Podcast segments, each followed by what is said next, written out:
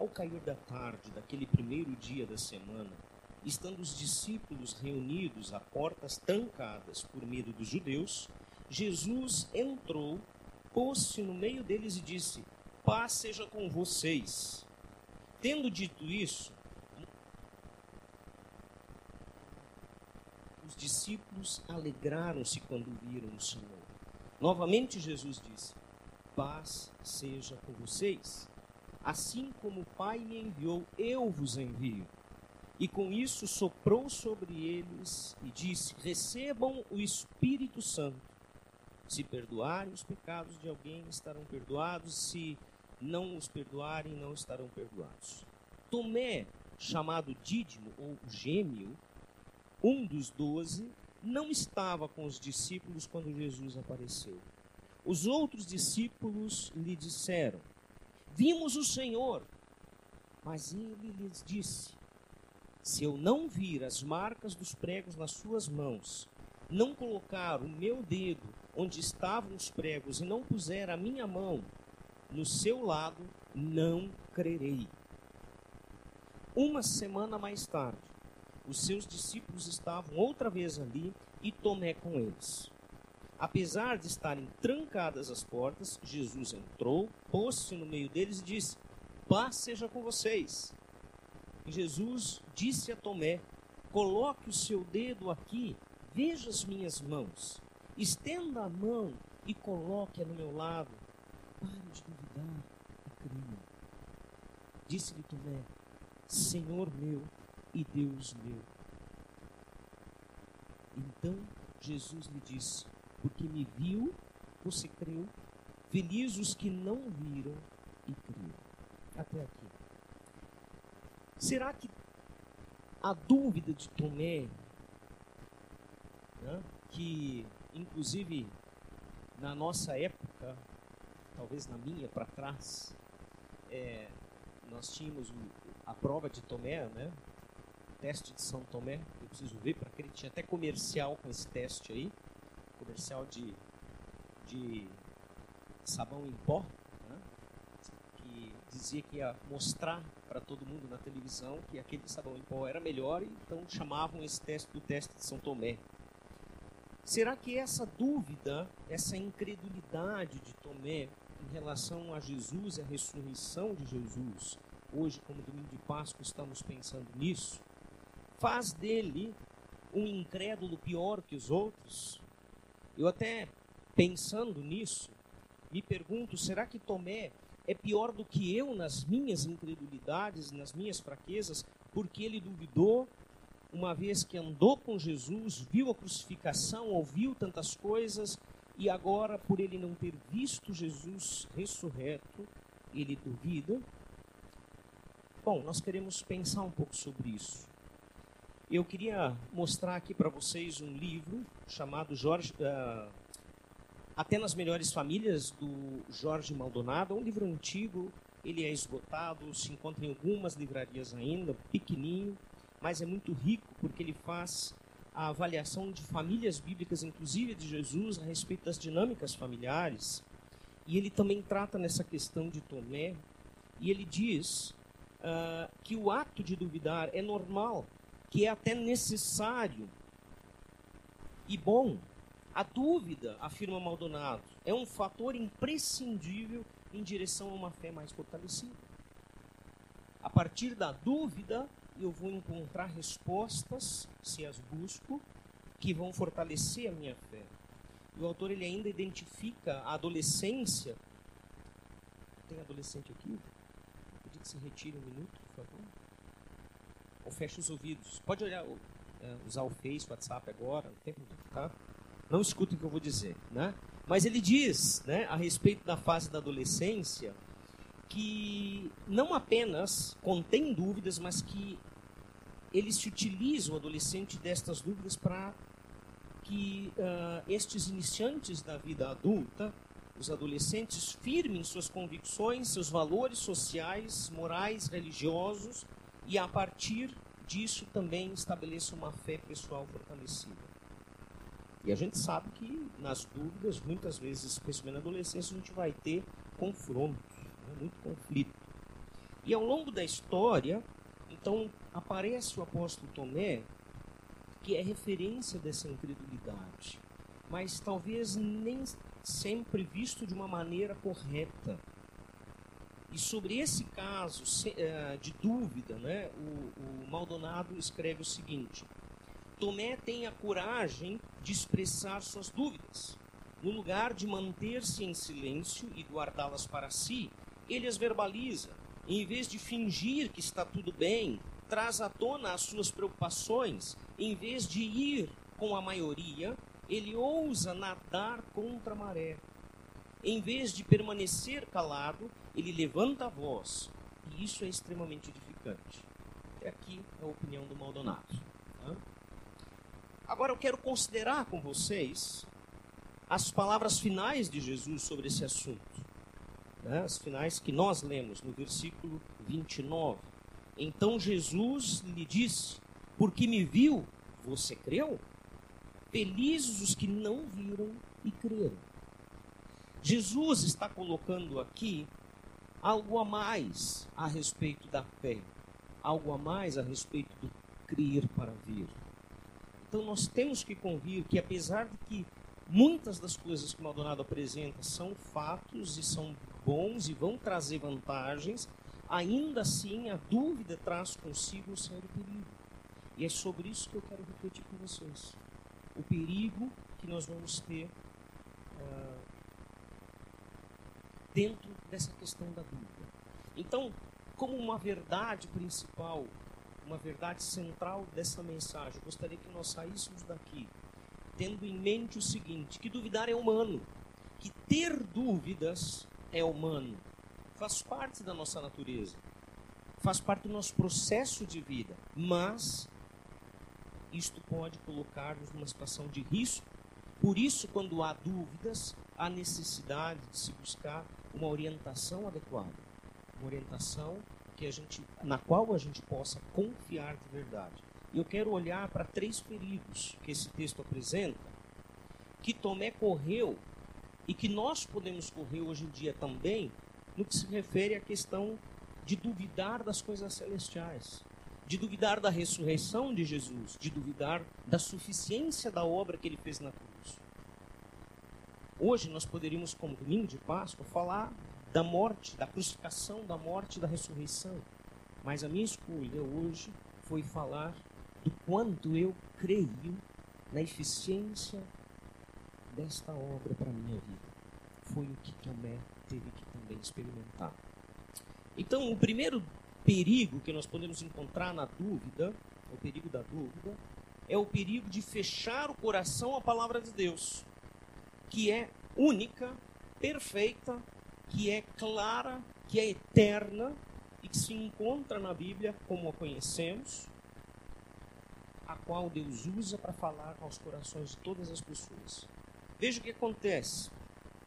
Tomé, o Tomé que duvidou da ressurreição de Jesus, foi o mesmo que sugeriu aos outros discípulos quando Jesus estava indo para Jerusalém, na última semana, quando ele tem entrado triunfal, quando Pedro repreende ele dizendo: Não vamos, Senhor, e Tomé diz, porque o Senhor está correndo risco, e Tomé diz então: uh, Tomé, chamado Dídimo, o gêmeo, né, disse aos outros discípulos: Vamos nós também, a fim de morrermos com o Mestre. E ele exclama isso, tem um ponto de exclamação ali bem claro. É que ele está dizendo? Não, Pedro, se Jesus está correndo risco, nós vamos com ele. E vamos enfrentar os riscos, nem que seja a própria vida que nos custe e nós venhamos a perder ela pelo Senhor, junto com ele para a glória dele. Esse foi Tomé que disse isso. Foi também o mesmo Tomé que estava confuso quanto ao caminho a seguir, quando Jesus disse que ia ao Pai. Porque várias vezes ele falou aos discípulos no Evangelho, né, e a gente vai ler uma delas aqui, que preparando eles, que era necessário que ele morresse, que ele fosse crucificado, que ele então ao terceiro dia ressuscitasse e fosse para junto do Pai, mas que os discípulos não ficariam sozinhos. E Tomé diz em João 14, de 4 a 6, o seguinte: primeiro Jesus dizendo: e vocês conhecem o caminho para o lugar onde eu vou. Então Tomé perguntou: Senhor, nós não sabemos aonde é que o Senhor vai. Como podemos saber o caminho? Jesus respondeu, aí, versículo 6, como? Eu sou o caminho, a verdade e a vida. Ninguém vem ao Pai a não ser por mim. Né? Dentro desse contexto. Então nós temos aqui um discípulo de fé inconstante. Que bom, né? Quer dizer que não só nós somos inconstantes na nossa fé. Nós podemos ver na Bíblia um homem, seguidor de Jesus, que viu Jesus, que viu todos os milagres, que viu a crucificação, como alguém de fé inconstante que tem dúvidas, que fica aflito diante de circunstâncias da vida, que se abate. É um, é um discípulo, sim, inconstante, que ora quer morrer pelo seu mestre, está lá, fervoroso, tudo que vier vai ser encarado como algo para a glória de Deus, e eu vou enfrentar todas as coisas, e em seguida não sabe nem o que ou quem é o caminho, depois de tanto tempo andar com o próprio caminho, Jesus Cristo. E quando Tomé então desconfia da palavra dos seus companheiros, ele duvida dos ensinos claros de Jesus, porque Jesus ensinou várias vezes, eu quero citar pelo menos três deles aqui. Né? Jesus ele ensinou em João 2, 19 e 21, não até 21, João 2, 19 e 21, ele diz assim: Jesus respondeu: Derrubem esse templo, o templo de Jerusalém, e eu o construirei de novo em três dias. E aí, 21, porém, o templo do qual Jesus estava falando era o seu próprio corpo. O contexto da conversa era o templo de Jerusalém. E ele usa essa conversa, então, para profetizar a respeito do que ia acontecer com ele. O meu corpo que é o templo de Deus. Esse será destruído. E em três dias eu reconstruirei, falando da ressurreição. Depois, em uh, Mateus 12, 40, Jesus diz: Porque assim como Jonas ficou três dias e três noites dentro de um grande peixe, assim também o filho do homem ficará três dias e três noites no fundo da terra. Então, o que nós teólogos chamamos de o sinal de Jonas quando Jesus usa a figura de Jonas, e para quem esteve na pregação do Wilson semana passada vai lembrar né, que ele mostrou como os personagens do Antigo Testamento apontam para Jesus. E Jonas não foi diferente. Né? E, de alguma maneira mostrando quem Jesus seria e o que ele faria. Isso o Antigo Testamento faz o tempo todo. Para que os judeus e nós hoje pudéssemos crer na veracidade da pessoa de Jesus Cristo. E aí eles, o outro texto é João 10, 17, onde Jesus mais uma vez prediz a sua morte, né? e ele diz: O Pai me ama porque eu dou a minha vida. Em João 10, 17, isso. O Pai me ama porque eu dou a minha vida para recebê-la outra vez. Versículo 18 continua dizendo: Ninguém atira de mim, eu a dou de livre e espontânea vontade. Então, além dos ensinos do mestre, Tomé ele presenciou diversos milagres. Não foram apenas as coisas que Jesus falou. Ele viu cegos terem vista restaurada. Ele comeu do pão e dos peixes que foram multiplicados por duas vezes. Ele viu aleijados serem restaurados, andarem, enfim, andarem retos ele viu uh, Lázaro sendo ressuscitado. Que tremendo, que oportunidade maravilhosa. E parece não ter me faltado ensinos e fatos para que ele cresça. Simplesmente pelo fato de que os discípulos estavam dizendo: Tomé, vimos o Mestre, ele está vivo. Então, qual é o grande risco que Tomé corre aqui? De fechar-se para a palavra de Deus que anunciava tudo aquilo que ia acontecer, como ainda hoje ela faz para a minha vida e para a tua vida, anunciando aquilo que nós devemos seguir segundo os preceitos e os caminhos de Jesus. Então, na verdade, Tomé correu um risco muito semelhante ao de Adão e Eva. Qual foi a grande, a grande queda de Adão e Eva? Alguém quer dar um palpite? Se colocar no lugar de Deus. Isso significa que eles deixaram de ouvir a voz de Deus, de seguir, lembrando, de adolescentes, que ouvir é praticar. Então, quando o pai e a mãe dizem assim, mas tu não me escuta, é porque tu não está fazendo o que eles estão pedindo. Né? E eles são autoridade na tua vida. E nós, que somos adultos, quando nós não ouvimos a voz de Deus, igual os adolescentes, nós não escutamos a voz do nosso Pai Celeste. Quando eles ouviram a voz de Satanás, da serpente, decidiram e escolheram seguir o caminho da serpente, o caminho de Satanás, rejeitando a voz de Deus. A cruz é a mesma coisa. Diante da cruz nós temos a mesma escolha a fazer. Quando nós negamos que a obra da cruz é suficiente para nossa salvação, nós estamos ouvindo a voz da serpente que diz: não, você precisa ser bom, você precisa ir para a igreja, você precisa é, dar dízimo, você precisa fazer um monte de coisas para merecer a salvação, para merecer a água do poço. Ninguém merece a água, como essa representação das crianças. Todos eram falhos e graciosamente essa senhora dava água do poço. Eles fizeram uma adaptação no livro, é um senhor, né? Mas fizeram uma adaptação por causa dos personagens disponíveis, né? Cuidado para você não fechar os ouvidos para a voz de Deus, que se manifesta pelo Espírito Santo e também pela Sua palavra, que já foi dita para todos nós. E o Espírito usa dela para falar aos nossos corações também. O segundo grande perigo que nós podemos ver nessa situação de Tomé, o perigo de fechar-se para a orientação do corpo de Cristo. É o que eu falei. Claro que ninguém de nós queria que a Tiana tivesse que passar por essa situação, que ninguém tivesse que passar por isso, mas quando nós estamos em situações assim, como é precioso ver o corpo reunido e apoiando, e abraçando, e andando junto em toda circunstância. E nós temos que lembrar que muitas vezes esse mesmo corpo que anda junto nas dificuldades é o corpo que vai puxar a orelha nas desobediências nossas. E vai dizer, bah, isso aqui está longe daquilo que Jesus ensinou e tu está vivendo isso totalmente de forma errada. E um perigo que nós temos é nos fechar para esse corpo e fazer de conta que ninguém tem nada a ver com a minha vida. É isso que todo mundo, todos nós aqui pensávamos antes de conhecer Jesus. Quando nós conhecemos a Jesus, essa história muda. Essa frase precisa ser riscada do nosso vocabulário. Uns, sim, têm a ver com a vida dos outros nós somos responsáveis, precisamos prestar contas uns para os outros, amar, perdoar, enfim, tanta outra coisa.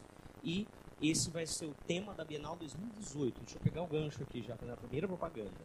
Lá em Bento Gonçalves, dia 10 e 11 de novembro de 2018, a vida em comunidade. Né? Vai se tratar sobre a mutualidade e a vivência da comunidade cristã. E a vivência dela para com o mundo também. Né? Então, este perigo se fechar para o corpo. O que acontece? No versículo 25, a primeira parte, agora eu vou ler na, na linguagem de hoje, que diz assim: Então os outros discípulos disseram a Tomé: Nós vimos o Senhor. Tem uma exclamação ali. E eu fui aqui bem generoso. Eu imagino que deu uma gritaria danada quando Tomé entrou ali no meio deles. Só Tomé estava fora. E quando Tomé chega, já tinha acontecido a visão a, a aparição de Jesus, que não é só uma aparição em visão.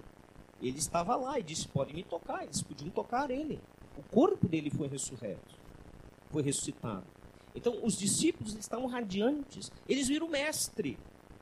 Aquele que eles pensavam que era o rei dos reis e era mesmo, e que quando morreu tudo tinha acabado. E de repente eles viram ele vivo depois de tudo que eles presenciaram de todo o massacre que aconteceu com o corpo de Jesus, onde finalmente ele expirou e disse: Deus, entrego para ti o meu espírito e agora ele está de volta, falando com a gente, entrando aqui, tudo fechado, trancado, sem precisar abrir uma porta. Ele é Deus, ele é realmente o Filho de Deus. Então, imagino que quando Tomé apareceu foi um tumulto só. Cada um queria falar para Tomé o que viu. Né? Cada qual querendo falar primeiro a boa notícia. Esse é o Evangelho. A salvação que acontece pela vitória de Jesus. E além disso, ah, nós temos que considerar que ainda havia o fator das múltiplas aparições. Né? Até ali, Jesus já tinha aparecido aos discípulos de Emaús, em Lucas 24, 13 a 35, você vai ver essa história, quando estava a caminho de Emaús. O, a, Jesus já tinha aparecido primeiro às mulheres, lá em Mateus 28, de 1 a 10, quando foram embalsamar o corpo, e Jesus então aparece, primeiro elas não veem o corpo, vem um anjo dizendo que, por que, que vocês estão procurando aquele que vive entre os mortos, né? E de repente Jesus está atrás delas dizendo, paz seja convosco. Que interessante, Jesus chega dizendo que paz seja convosco. Você atribui o seu coração. Eu vim aqui para trazer novidade de vida.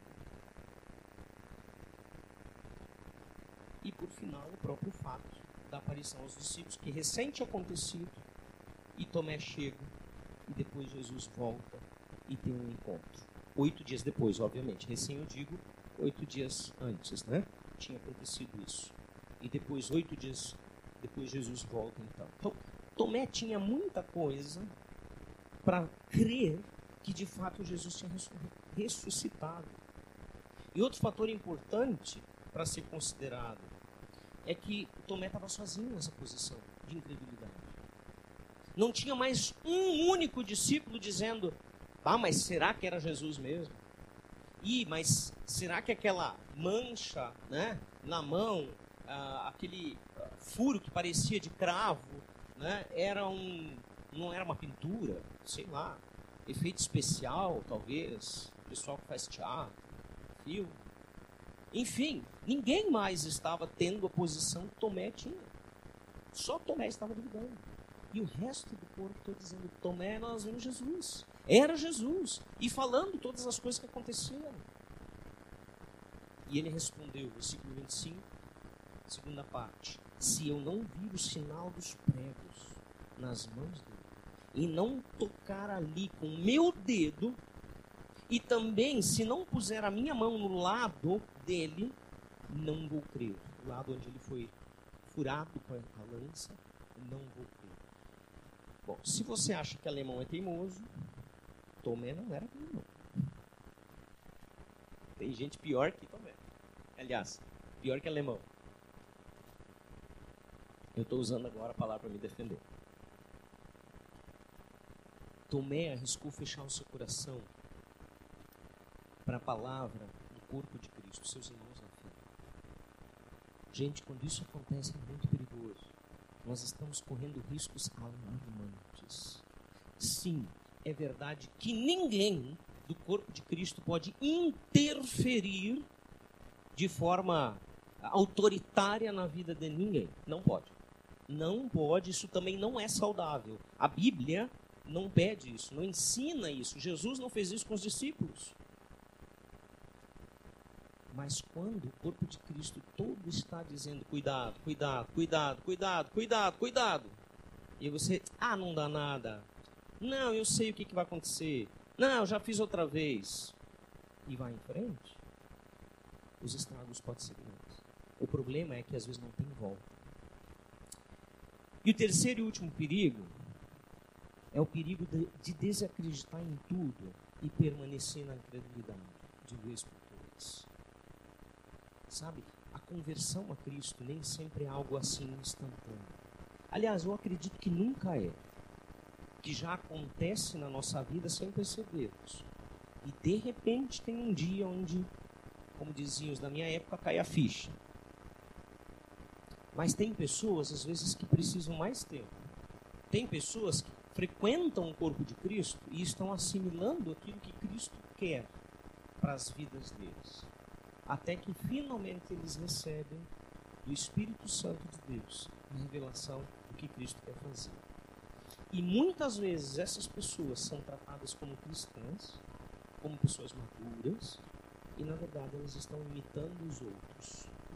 E aí é o grande perigo de que estas pessoas podem permanecer numa incredulidade. Porque quando você experimenta o Espírito de Deus, não há como permanecer na incredulidade. Quando o Espírito habita em você, ele vai transformar você. Mas às vezes as pessoas estão num processo.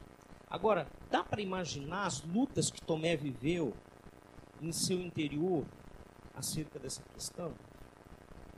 Ele não viu Jesus. Só os outros viram. A primeira coisa que eu me perguntaria e oraria, porque Tomé, como judeu, sabia, sabia orar a Deus, é: Deus, por que, que o Senhor não se revelou para mim? Por que, que Jesus não apareceu para mim? Só para os outros? A primeira pergunta. Por que, que comigo é diferente? Porque eu quero crer também. Porque a, a nenhum momento o texto nos diz que Tomé não queria crer. Que Tomé era alguém que não gostava de andar com Deus. Mas o texto diz que Tomé não viu a Deus, não viu Jesus ressurreto. Então imagina que ele estava numa situação bem difícil. Agora, crer significa também comprometer-se. E aí entra a questão do corpo de Cristo. Se o corpo está dizendo e eu não estou vendo ainda, eu preciso confiar num compromisso sério de que eu ainda verei. De que isto ainda vai acontecer seja o que for. Neste caso, era enxergar, ver Jesus Cristo ressurreto. Então, a descrença, ela nos leva para uma vida vazia, descomprometida, sem sentido e substância. Essa é a realidade quando nós nos negamos a ouvir a voz de Deus e a ouvir a voz do corpo de Cristo. E o perigo, então, de andarmos em incredulidade. E Tomé, então, teve que conviver com essa luta, diz o texto, durante oito dias. Uma semana depois, até que ele mesmo pudesse ter todas as suas dúvidas esclarecidas. Veja comigo, versículo 26. 20, 26. Diz assim. Uma semana mais tarde, os seus discípulos estavam outra vez ali. E Tomé com eles dessa vez. Apesar de estarem trancadas as portas, Jesus entrou, pôs-se no meio deles e disse: que, que ele disse? Paz seja com vocês. Vamos dizer: Paz seja com vocês. Se Jesus agora se colocasse visivelmente entre nós, eu creio que essa seria a primeira frase que eu diria. Eu não vim destruir, eu vim trazer paz. Eu não vim cobrar os teus pecados, eu vim trazer perdão. Eu não vim exigir que você se torne perfeito para merecer do poço. Eu vim te oferecer água da vida. Por isso, paz seja contigo. Isso Jesus diz não só para eles. Ele diz para Tomé, que estava no meio dessa luta. E tem mais uma. Oito dias, os discípulos tentando convencer o cabeçudo do Tomé. E o Tomé dizendo, não, mas eu só creio se eu enxergar. E aí, e tem mais uma, eu quero botar o dedo na ferida. Como é que vocês acham que os discípulos começaram a tratar ele? Será que a Bíblia precisa nos dizer? Precisa certamente começará a insistir com ele, a pressionar ele, a dizer: Tomé, para com isso, tu precisa acreditar, rapaz. Todos nós vimos. E contavam de novo a história. E outros contavam talvez algo que tinham esquecido, que viram na situação e contavam: oh, não, mas viu, eu vi tal coisa, Jesus disse isso, falou aquilo. Ah, e... não, não, mas eu não acredito. Oito dias, uma semana de pura pressão. E Jesus entra e diz: Passa de vocês. E ele diz isso para Tomé, Tomé estava com eles. E isso me faz pensar, e não só isso, mas a própria escrita do texto, né, me faz pensar que Jesus não é alguém que vai cobrar de Tomé a postura de fé dele. O texto segue dizendo, vamos ver lá. Paz seja com vocês. E Jesus disse então a Tomé, depois de paz seja com vocês, ele se dirigiu diretamente a Tomé. Coloque o seu dedo aqui. Veja as minhas mãos. Estenda a mão e coloque-a no meu lado. Pare de duvidar e creia. Mas a gente gaúcho, lá de Bagé, de Passo Fundo, né? a gente diz assim: Tomé, sem vergonha, vem aqui, toca na minha mão, na ferida, bota o dedo aqui, enfim, bota lá dentro. Pode botar. Para de duvidar a criatura, deixa de ser besta. Acredita-te. Não disse isso não. Assim a gente quer fazer às vezes com os nossos discípulos, né? O texto não mostra isso. Em nenhum momento. A escrita, a, a construção, não mostra isso em nenhum momento. Nem no português, nem no grego. Jesus está dizendo que, Tomé, se é isto que você precisa para quê? Toma, tá aqui. Se tu precisa para querer colocar no, no, nas minhas chagas, nas minhas feridas a mão, coloca. O que mais tu precisa para que tu possas crer? Talvez ele esteja dizendo isso para você hoje. Que mais você precisa de tudo que eu já tenho feito na tua vida para você crer que eu sou o Filho de Deus ressurreto? Vivo hoje e voltarei para buscar minha igreja. É isso que ele está dizendo, é o Espírito de Deus falando. Não sou eu. Para de duvidar. Simplesmente creia. E aí Jesus arremata dizendo assim: Você creu porque viu. Depois da reação dele que eu quero falar também. Mas felizes os que creram sem ver. E todos nós aqui que cremos em Jesus, cremos sem ver. E Jesus está falando a respeito de nós. Porque ninguém de nós viu a Jesus, a não ser a obra que ele realiza pelo seu Espírito Santo na nossa vida. Agora, que Tomé então faz diante dessa situação? Ele continua o texto dizendo, uh, agora no 27, tá? 28. Disse-lhe Tomé, Senhor meu e Deus meu. E diz, eu acho que no outro texto, que ele se prostra para isso. Fugiu aqui agora. Mas que ele se prostra para dizer isso. Senhor meu e Deus meu. E aqui sim tem uma exclamação. Eu não vou dar um grito aqui para acordar vocês, mas eu não consigo ver outra coisa a não ser é, alguém de rosto prostrado em terra dizendo isso. Senhor meu Deus meu. E quando ele diz isso, ele está dizendo, ao mesmo tempo, me perdoa pela minha Tu és meu Deus, Tu és o meu Senhor. Não há outro. Não há ninguém igual a Ti. Tu és tudo. Tu és o grande eu sou, o Deus Todo-Poderoso. É isso que ele está confessando com essa frase. Senhor meu e Deus meu. E é isso que Jesus espera ouvir de ti. No dia a dia, irmão na fé, é isso que Jesus espera. Tomé era um dos, discípulos, um dos doze, estava com Jesus. Quantas vezes nós duvidamos da obra de Jesus nas nossas vidas, na vida dos nossos familiares, na vida dos nossos amigos. E Ele está simplesmente esperando que você creia. Que no momento certo, do jeito certo, da forma que Ele quer fazer, Ele vai fazer a obra. E ela talvez seja diferente da que você está esperando, mas vai ser perfeita porque Ele que vai fazer.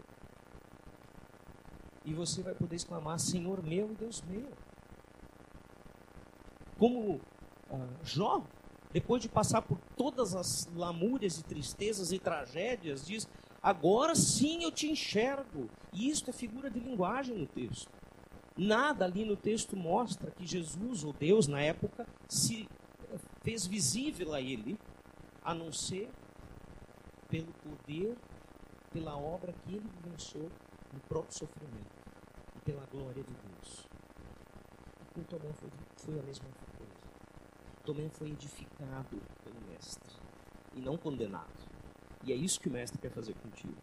Não é condenar os teus pecados, ele quer perdoar os teus pecados. Os deixes e siga a Ele.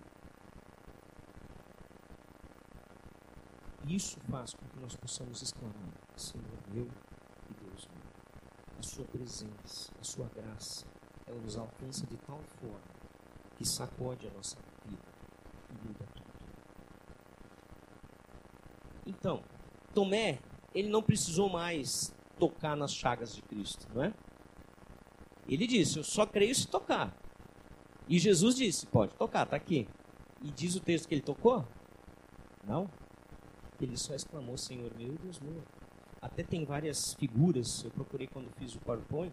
Não estamos usando que deu problema no projetor. Você viu que estava bem diferente aqui as cores, a gente vai ter talvez seja cabo ou lâmpada. Vamos trocar. E então quando eu estava procurando as figuras, tinha lá figuras é, de Tomé, até figuras uh, do tempo aí ainda da igreja de Constantino, logo depois disso, onde Tomé está tocando nas chagas, né? as, as pinturas, mas é, nenhum texto bíblico diz que ele fez isso. Que ele disse que ele só queria desta forma. E Jesus oferece, mas não foi necessário. Porque a presença de Deus é o suficiente, a presença de Cristo foi o suficiente para transformar a vida dele.